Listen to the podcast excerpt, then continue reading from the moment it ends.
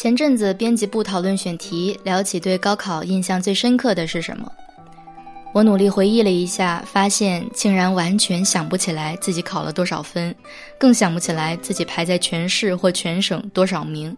即使是媒体最热衷讨论的切入点——高考语文作文题，我也不记得自己当年写过的是什么题目。而说到高考，我脑海里第一个念头其实是：高考完我就开始了自己的第一次吃素生涯。很显然，记忆已经在帮我稀释高考的重要性，而我的许多同龄人提起高考时想到的也是很私密的瞬间，跟年少时的恋人在一起或是分开，和同学们一起去学车考驾照，体重终于瘦到了理想的指标。这些事情对于十七八岁的我们来说，比分数和排名更刻骨铭心。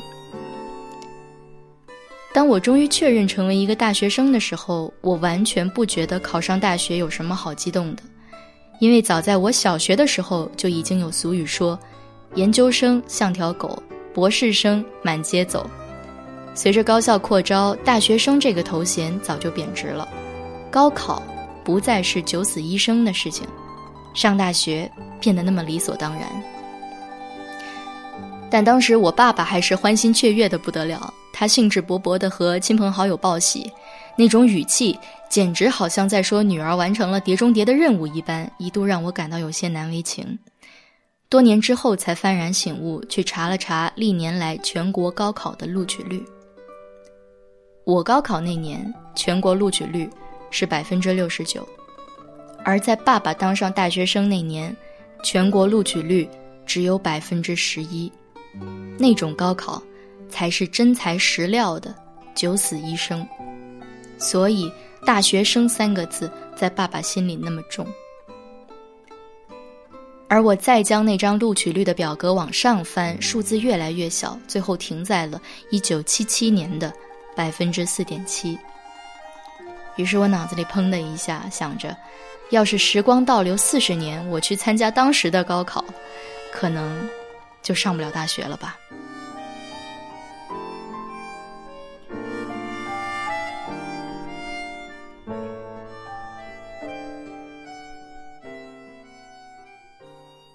于是这个月看了一本北大出版社十年前整理的集子，叫做《往事与随想：永远的一九七七》，那是几十位七七级学生的高考回忆。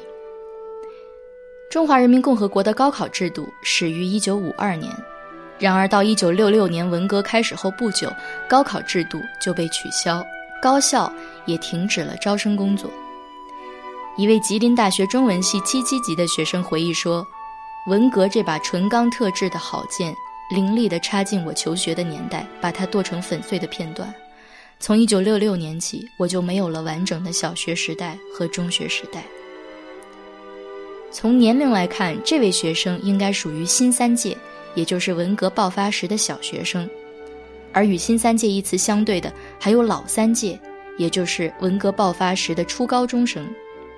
这些年轻人没念几年书就被剥夺了受教育的权利，上山下乡当知青去了。直到一九七六年十月粉碎四人帮时，高考制度已经被废除整整十年。一九七七年夏天，关于高等院校招生的传闻越来越具体，小道消息说，邓小平酝酿多年的一个拨乱反正的重大举措，就是恢复高考。一九七七年十月二十二日，《人民日报》刊登了教育部负责人答记者问，正式宣布恢复高考，规定凡是工人、农民、上山下乡和回城知识青年、复员军人和应届毕业生，具备高中毕业或与之相当文化水平，均可报考。消息几乎是一夜之间流传到了所有知青当中。据统计，当年的报考人数是五百七十万。录取人数仅有二十七万，这意味着录取率只有百分之四点七。有一个人梦圆，就有二十个人梦碎。从十月宣布到十二月高考，仅有两个月备考，而当时的许多单位是连一天的复习时间也不给的。所以在这本集子里，有许多七七级学生回忆了自己当时是怎么在工作或者农活之外挤时间备考的。有的人一天工作就要十四小时，还是坚持每天花五小时复习，剩下五小时睡觉。也有的人临考前把以往攒下来的假期一次性全部用完，获得整整五天专心备考的空闲，那就已经是种不得了的奢侈。报名的考生年龄差距也非常大，有十七八岁的应届生，也有已到而立之年的老三届，有不少是师徒一起上考场，因为那时有不少在高中教书的老师，恰好是当年没机会上考场的老三届。也有的人，高考当天还在带孩子，给孩子洗尿布和小衣服，距离考试开始不到二十分钟，才匆匆赶到考场。据说那年的考卷极其简单，一位考生还清楚地记得史地考卷的一道题目是：按中国历史的年代排列出汉、晋、明、宋、唐、清、元各朝代的顺序。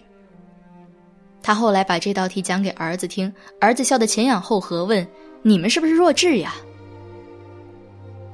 一位山西大学历史系七七级的学生写了这样一段作为回答。后来有不少人，尤其近年的考生说：“你们那年的题是如何简单？”我一般都不愿争执。其实，只要他想一下，如果他回到那个十几年没学上、没书读的时代。没有复习范围，没有任何参考书，甚至早已忘记了何为高考，而且是十几届年龄悬殊的五百八十万人角逐二十万个进大学的机会，就会知道这个简单之中的不简单，这个在现在已经泛滥成灾的考试，在当时蕴含着多么不简单的内涵，对一个人蕴含了机会、平等、希望。尊严、才能的施展，以至于对命运的改变。经济观察报三月发表的一篇文章总结到：恢复高考其实只是回到常识与传统，但在当时却是从疯狂走向正常，从禁锢走向开放，从停滞走向流动的关键一步。高考不仅给青年一代带来了希望与实际意义上的未来。而且改变或者说恢复了固有的社会价值观，终结了一个公然反制的时期。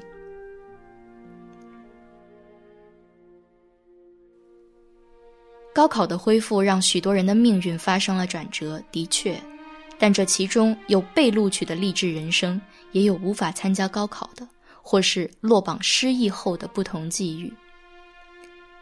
一位终究没有参加七七年高考的矿工是这样回忆的：当时听到恢复高考的消息传来，本以为可以圆自己的大学之梦，但随之而来的文件又让他举棋不定。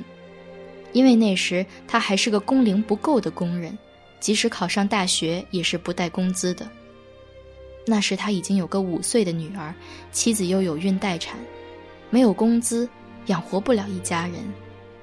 况且当时也很担心矿上的领导给他安上个不专心本职工作的罪名，把他调派到井下，那之后的生活就更加暗无天日了。思前想后，他决定不参加高考。他在文章接近尾声的部分写了这样一句：“我之所以碌碌无为，就是一生在关键之路上走错步了。”虽然后来他走上了经商之路，经过二十年商海的摸爬滚打，也确实告别了贫穷的命运和乡下人的身份，成为了城市中的一员。但他对于无法参加七七年的高考仪式，依旧耿耿于怀，视作终生遗憾。作家韩少功也是七七级的学生，他在文章里提到一个比他年长几岁的同伴。一位老三届的高材生，聪明又好学，同样因为家庭的关系没有参加当年的高考。韩少功这样写：这一机会的错失，使他一直待在他那个国营工厂里，一直到工厂在市场竞争中破产，一直到他在郊区靠喂猪谋生。我后来见到他的时候，他因夫妻的不和、女儿的失业，闹得满脸憔悴。目光微弱而涣散，背也过早的弯曲如弓。有机会站出来追忆七七年的似水年华，感慨国家命运与个体经验高度重合的，大多是那场考试的胜利者和幸存者。败者散落在时间的洪流里，难以追回。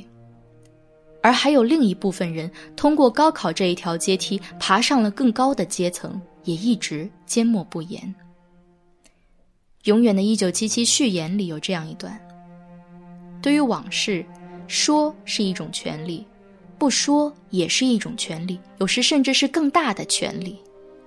拒绝追忆，可能是因为无法发出自己的声音，也可能是为了某种更高利益而刻意保持沉默。面对一九七七这样的话题，在那里絮絮叨叨的主要是文坛和学界，至于更有力量的政界、军界、商界，基本上都不开口。而对于最近三十年中国的巨大变革，后者无疑更有发言权。可惜的是，他们或无暇，或不屑参与此等文字书写。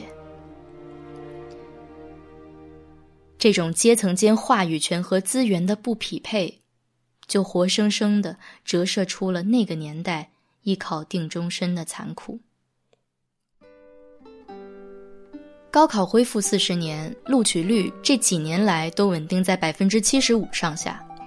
仅仅从数据来看，这道曾经的独木桥已经修建的越来越像一条康庄大道。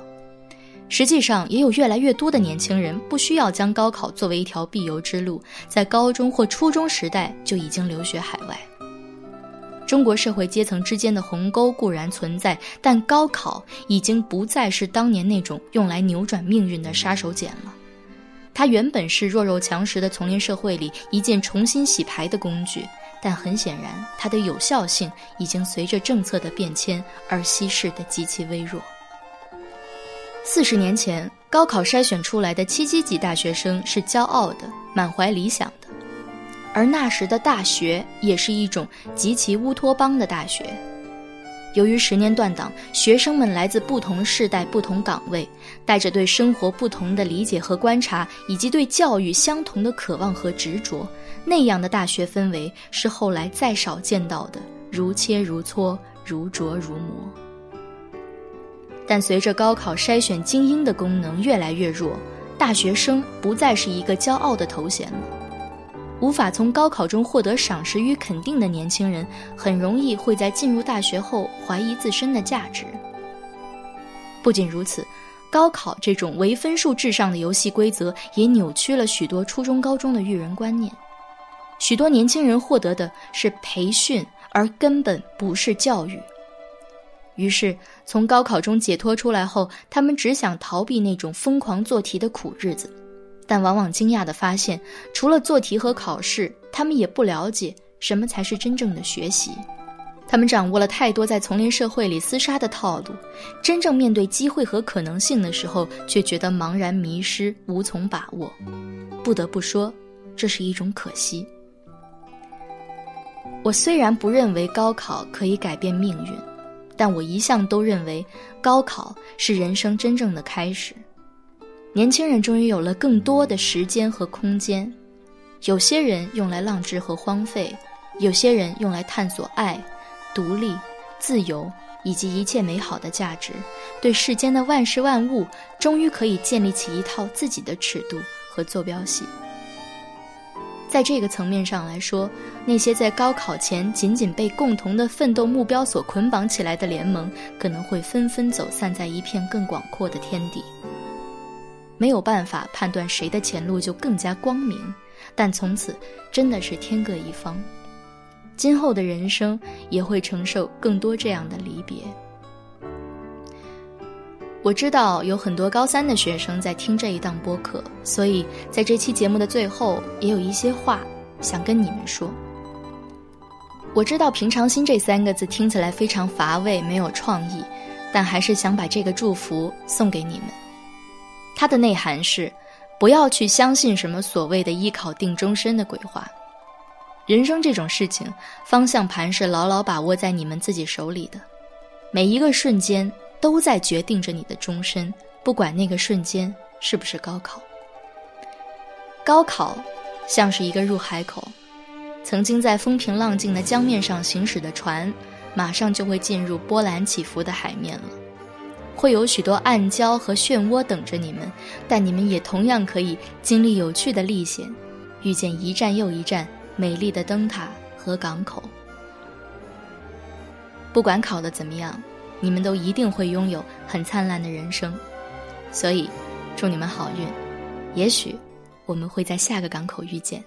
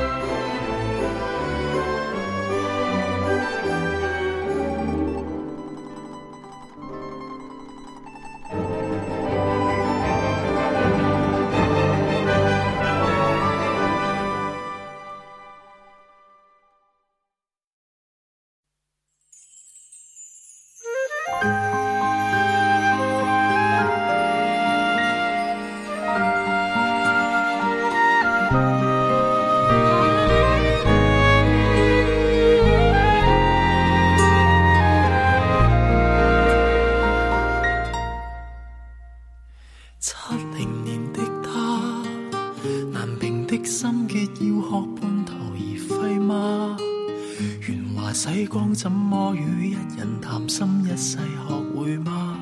浮云又换过怎离场最优雅？能学懂幽默的看地球颓败吗？有没有想过放下归还人生多出一切释然上路吗？九零年的他，祈求于多变恋爱学成无双大雅。中学成还洒，也有气力成家，顺带懂一点品味吗？明年如碰着一零年的他，有没有资格令人既敬佩且惊怕？为时未晚，命数未有定稿，那么今天这一期就到这里了，您收听到的是 F 小姐的私人播客。而我想成为一个有趣的妞，用自己的声音演绎自己的文字。每月更新一次，欢迎锁定收听。以及网易云音乐已经开通了主播打赏功能，如果你喜欢我的节目，欢迎你用真金白银的方式来支持。每一分你花的钱，都是在为你想要的那个世界投票。我们下个月见。很多怎可以不用做好我就去打？求情时学会，假如能吻一下。无样怪巧就将那大人驯服吗？切莫说几岁太笨，早就学识使出可爱，我过放他一马。不童年的他，人人都很多功课未完全不厌吗？平衡大道中学成还洒，有气力成家，是半生标准主题吗？来年如碰着三零年的他，有没有资格令人既敬佩且惊怕？为时未晚，命数未有定稿，还看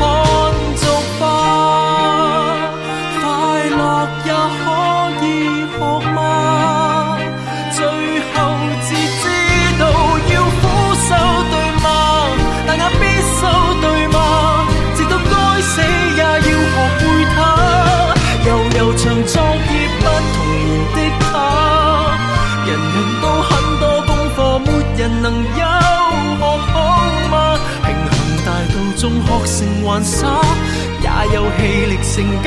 就算准抄功课，也累到垮。来年如碰着三零年的他，有没有资格令人既敬佩且惊怕？为时未晚。命数未有定稿，而同学你六岁或五千岁，还看造化。